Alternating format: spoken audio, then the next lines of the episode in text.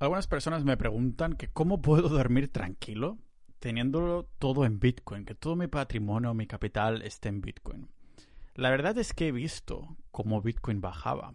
He visto cómo le metía un cañonazo de euros y, y de pronto bajaba el precio.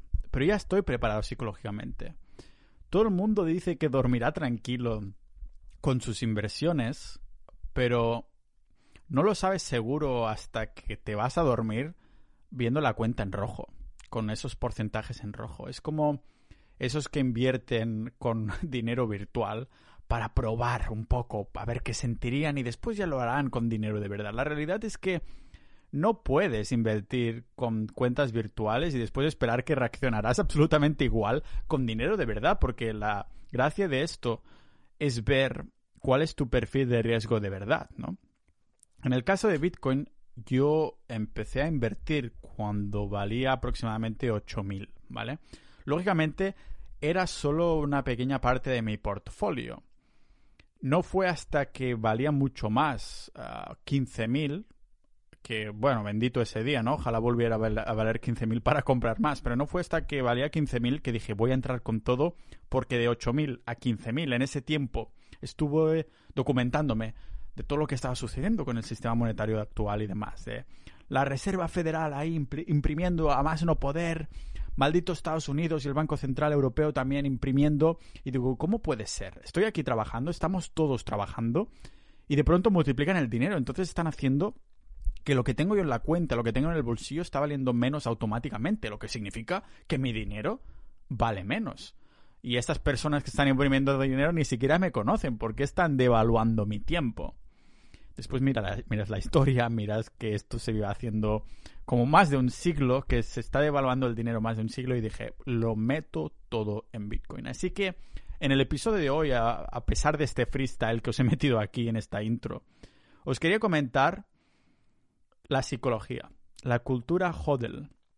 ¿Qué es lo que hace que no solo yo, sino muchos miembros de la sociedad ninja que se han puesto con Bitcoin o las personas que simplemente me, me siguen y me escuchan o me leen, ¿qué es lo que hace que estemos tranquilos, independientemente de lo que pase con Bitcoin? Que lógicamente nos animamos un montón cuando vemos que Tesla ha entrado con el 15% de su cash ahí, que hay un montón de empresas que han metido ahí pasta y que cada vez muchas piden y se lo están, se lo están planteando, ¿no? Y que eso ya es un efecto bola de nieve, es un efecto bola de nieve.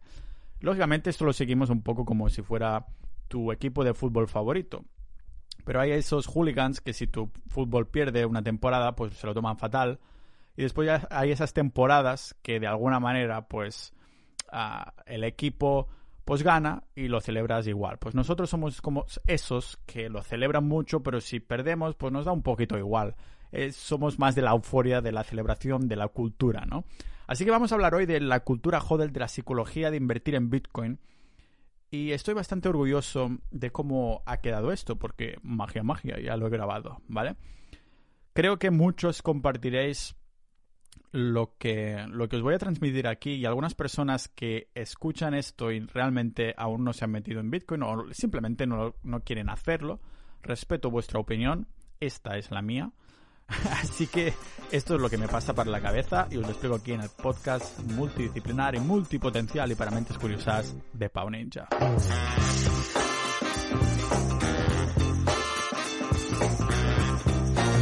Pero desde el día 1 que algún principiante compra su Bitcoin, si se lo tuviera que decir a mi hijo, le diría, niño, compra Bitcoin y hodl, hodl, H-O-D-L. Hodl viene de la palabra en inglés de hold, que significa aguantar. Lo que pasa es que el usuario GameCube del foro Bitcoin Talk lo deletreó mal y escribió hodl en, vez de hold, ¿no? Y dijo, I'm hodling, una palabra que me recuerda cuando me viciaba a videojuegos de, de disparar, ¿no? Cuando eras tan bueno que ponías en ridículo a algún contrincante eh, decías la palabra own it, del tipo, te he cogido por los cuernos, ¿no? Una frase que también me decía mi ex. Pero hubo un día que alguien en uno de estos foros también lo escribió mal y salió la palabra it con una P. En vez de own it. O sea, con una P en vez de una O, ¿no? Letras que están una al lado de otra en el teclado y desde ese día se empezó a escribir así a propósito. Un fallo sutil de este estilo que es como la pólvora en Internet. Y es carne de cañón para los memes. Los memes. Solo se tiene que entrar en cualquier foro y ya ves. Algunos se enteran, algunos usuarios de Reddit, y se crean los memes correspondientes y nada, a viralizarse. En el caso de Pwnet, ya le llegó su hora porque estaba muy ligado al juego de Counter-Strike, así que la palabra desapareció en el olvido. Pero no creo que HODL lo vaya a lo vaya a hacer, vaya a desaparecer porque las criptomonedas están aquí para quedarse, al menos Bitcoin, ¿vale? Desde la escritura fallida de ese usuario desconocido ah, se ha creado una cultura de hodlers, ¿vale? O en lenguaje ninjas de la vida, los que aguantan los que tienen intención de mantener sus bitcoins por un periodo indefinido, que entienden bitcoin como su valor intrínseco, no lo que vale en euros, ¿vale? Y es que la palabra hodl se ha convertido en una cultura en sí misma. Me considero yo un hodler, sin duda, ¿vale? Los hodlers somos los que no pensamos en vender nunca. Es nuestra mentalidad, ¿vale? Y en esta mentalidad los números y los porcentajes rojos no importan, porque hemos asumido que el valor de Bitcoin irá variando con el tiempo. Es normal, pero creemos tanto en sus características como dinero duro, no porque sea una religión, sino porque son hechos los que características de dinero duro son estas y punto. Bitcoin son los únicos que lo están cumpliendo el Bitcoin, ¿vale? oro también un poco, pero Bitcoin lo hace mucho mejor, ¿vale? Así que damos por hecho que a unas décadas vistas será adoptado por la mayoría y su valor será mucho más alto que el que sea que tenga actualmente, ¿vale? Cuando hemos integrado algo así en nuestra psicología de inversor o de ahorrador ya no importa nada más. Los gráficos, la volatilidad, las noticias del día no dejan de ser ruido en nuestro plan, ¿vale? Y eso es algo que cada vez más personas tienen en cuenta y empiezan a formar parte de esta cultura hodl, ¿vale? Lo empezábamos a ver en el año 2017, cuando una encuesta preguntó a algunos hodlers qué pensaban de Bitcoin. Los resultados fueron que la mayoría lo veían tanto como una reserva de valor como el oro, ¿no? Y como un, como un invento revolucionario, como si fuera el, una revolución como Internet, que yo también lo pienso a nivel monetario, ¿no? Pero ser un hodler no es fácil para muchos. Hay mucho ruido que no deja que veamos lo que solventa Bitcoin. Tampoco ayuda si nos fijamos constantemente en las gráficas del día, del mes o del año, ¿vale? Sus subidas y bajadas de precio escandalosas de un día para otro con la, con la aparición inesperada de otro dígito en la parte trasera de lo que es su precio, para que después, en menos de 24 horas del cero que se había colocado en la espalda de su valor, desaparezca como ese padre que se va por tabaco y no vuelve a aparecer en años, ¿vale? Pero Bitcoin sigue siendo menos volátil que mis relaciones sentimentales. A medida que pasa el tiempo, lo es menos, como os decía. De hecho, Bitcoin es menos volátil que otras divisas según un paper. Pero es cierto que es innegable que si miramos sus ah, fluctuaciones en periodos cortos de tiempo siguen siendo muy exageradas. Es por esto que siempre me repito una frase. Bitcoin bajará de precio inmediatamente después de invertir una cantidad importante de dinero. Esto hay que darlo siempre por hecho. Al menos yo lo hago, ¿vale? No podemos tener ni la menor esperanza de que si metemos dinero en una reserva de valor como esta o en cualquier otro activo como inversión, no subirá de precio al cabo de poco. No. Cuando compro Bitcoin de golpe con la estrategia de comprar el miedo, siempre doy por hecho de que el precio bajará al instante. Lógicamente lo hago con la idea de que a 10 años lo será mucho más, pero que en ese al corto plazo bajará al instante. ¿Por qué? Pues porque si psicológicamente no puedo mantener el tipo y no podría soportar la idea de ver cómo las velas del gráfico bajan hasta las entrañas del infierno, es que aún no he entendido Bitcoin. Eso es que aún nos da, nos queda al menos un trazo de especulador en nuestras venas que espera ver cómo ese porcentaje se vuelve verde y nos valide que hemos hecho una buena inversión. A ver, ¿vamos a largo o no? ¿Vas a largo plazo de verdad o solo es un cuento que te estás contando a ti mismo? Porque si seguimos esperando el color verde, el gráfico verde al cabo de un día, un mes o un año, es que aún tenemos que aprender cómo funciona el sistema monetario actual.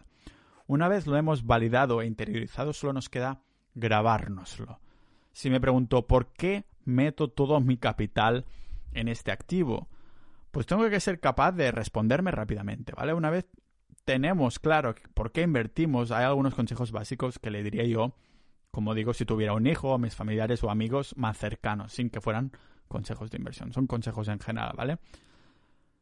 Primero diría, piensa en el largo plazo. Estamos hablando de invertir en Bitcoin, no de especular. El largo plazo significa que hacemos oídos sordos a las noticias salseantes, como esto, como este eructo en olor salsa, ¿vale? De hoy, que solo buscan, esas noticias que solo buscan poner títulos chocantes para que hagamos clic, entremos en el medio y pulsemos en la publicidad. Tenemos que tener presente que estamos ahí a muy, muy, muy largo plazo. Para mí, este largo placismo hasta significa no vender nunca. Y algunos me dicen, ¿y si valiera un millón de euros? A ver, si ahora por un euro te dieran un millón de pesetas, ¿aceptarías? Seguro que no. Pues eso, ¿no? Lo mismo. Si te dieran por un euro un millón del Monopoly, ¿aceptarías? Pues seguro que no. Lo mismo. No quiero vender nunca, ¿vale? De hecho, Bitcoin va a valer un millón de euros, lo valdrá, pero sabréis que nadie va a vender cuando valga un millón de euros, porque entonces tener un millón de euros significará que se, ha devaluado tanto que nadie querrá ser un millonario de euros, preferirá tener Bitcoin, ¿vale? Hay que tatuarse las propiedades del dinero y el valor intrínseco, no pensemos en cuánto valen los Bitcoins que tenemos, pero en cuántos Bitcoins tenemos, ¿vale? El siguiente consejo que diría es no endeudarse para invertir. Esto es un punto súper importante y no es tan obvio para algunos como me gustaría, pero os recuerdo que endeudarse es pedir algo que no tenemos. Y si el futuro es incierto, es posible que pedir prestado dinero, por mucha divisa fiduciario que sea, nos pueda salir muy caro. Y al fin y al cabo, Bitcoin trata de eso, de tener el dinero que exista, no el que no exista, ¿vale? Así que usemos lo que realmente tengamos. El otro consejo diría algo que ya he dicho antes y es guardar los bitcoins de forma segura. Si podemos usar una cold wallet, mejor. Tenemos que dedicar tiempo a aprender cómo mantener seguro nuestro dinero. Recordad que pasamos a ser nuestro propio banco. De hecho, se estima que unos 3, 4 millones de Bitcoin a día de hoy serían inaccesibles porque se han perdido las claves o el monedero. Por esto también es una inversión pasar algo de tiempo aprendiendo cómo guardar bitcoins de forma segura. Y recordad que en el hecho de guardar no es solo dónde depositamos nuestros bitcoins, sino también, ah, bueno, que tenemos que incluir cómo guardar nuestras contraseñas, cómo ser seguros con nuestras contraseñas, con nuestras claves, ¿no? Finalmente, también decir que no elegir la forma más barata de comprar Bitcoin. La forma más barata acostumbra a ser la menos segura. Por ejemplo, una forma barata de comprar Bitcoin sería abrir una cuenta en cualquier exchange, no preocuparse de activar el doble factor de autentificación o de poner una contraseña segura y vendría a ser lo más caro, ¿vale? Por otro lado, la más cara, como digo, también es la más segura. Estamos hablando de comprar Bitcoin de la manera más anónima que podamos. Es caro, Estamos hablando de pagar un 5 o un 10% más de comisión, ya sea en cajeros o a otros usuarios que vendan Bitcoin, ¿vale? La base más importante de las finanzas personales es no invertir dinero que no ah, nos podamos permitir perder. Tener un colchón de seguridad es importante y es responsabilidad de cada uno qué hacer con sus excedentes, sus ahorros, ¿vale? Yo antes de meter el 100% de mi capital de mis ahorros y renegar de diversificar más, me hice dos preguntas. ¿Puedo permitirme perder este dinero? ¿Podré seguir viviendo como hasta ahora si, si algo así sucede? Y después, ¿podré dormir tranquilo si al cabo de un segundo de haber convertido mis euros a Bitcoin bajan su valor un 90%? Si la respuesta es que no, es que aún, no nos, aún nos queda mucho que indagar, ¿vale? en la pregunta de ¿puedo permitirme perder este dinero? Eso significa que tengo que tener una pequeña caja de seguridad en, en, cuanto a cash, un pequeño depósito de euros, porque al fin y al cabo se sigue pues viviendo en euros, pero no sabemos hasta cuánto tiempo. Aún así, sería tonto no tener nada de euros, ¿no? Nunca se sabe, ¿vale? Aún así estoy tan seguro respondiendo que no, perdón, que sí a estas preguntas, pues que he visto mis números en rojos durante un tiempo. Y aunque yo me considero un inversor conservador, no me ha preocupado. No me ha preocupado porque entiendo que Bitcoin no es una inversión, es un ahorro. Por fin puedo ahorrar. Por fin puedo ahorrar. Cuando estaba invertido en indexados con la cartera permanente, aunque era una estrategia conservadora, me sentía realmente desasosegado, ¿no? Inquieto. ¿Por qué? Pues porque no tenía posibilidad de entender en lo que invertía, pero en, el cómo. En un sistema, más que en un activo, ¿no? No entendía exactamente en qué invertía, pero entendía en este. Eh, entendía este es el cómo, el cómo, no el qué. En un sistema bien documentado por economistas para batir la inflación. Esto era el sistema de los indexados. Estos son los indexados. Muchos estudios que documentan cómo batir a la inflación y está muy bien documentado. ¿Cómo? Con la gestión pasiva, con indexados. Lo que pasa es que juegan con las reglas del sistema monetario actual, lógicamente. Nadie me había comentado, ¿no?